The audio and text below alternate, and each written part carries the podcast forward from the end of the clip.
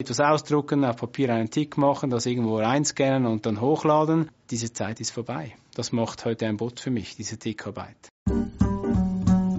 Ein einfaches Beispiel, Belegprüfungen, Journal Entries Testing.